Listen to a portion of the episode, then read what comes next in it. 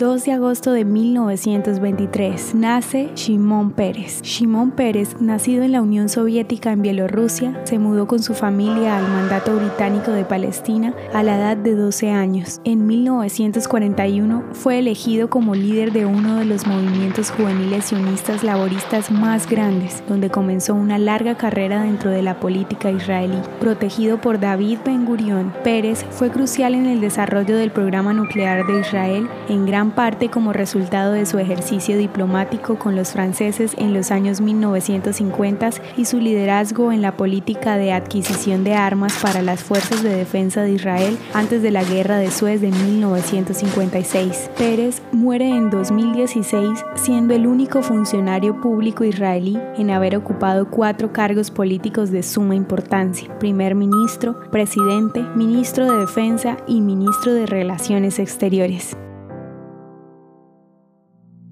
¿Te gustaría recibir estos audios en tu WhatsApp?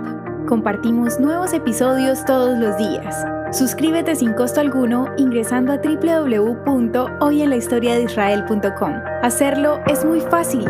También puedes encontrarnos como arroba hoy en la historia de Israel en Instagram, Facebook, Spotify y otras plataformas digitales. Comparte este audio para que otros conozcan más acerca de Israel.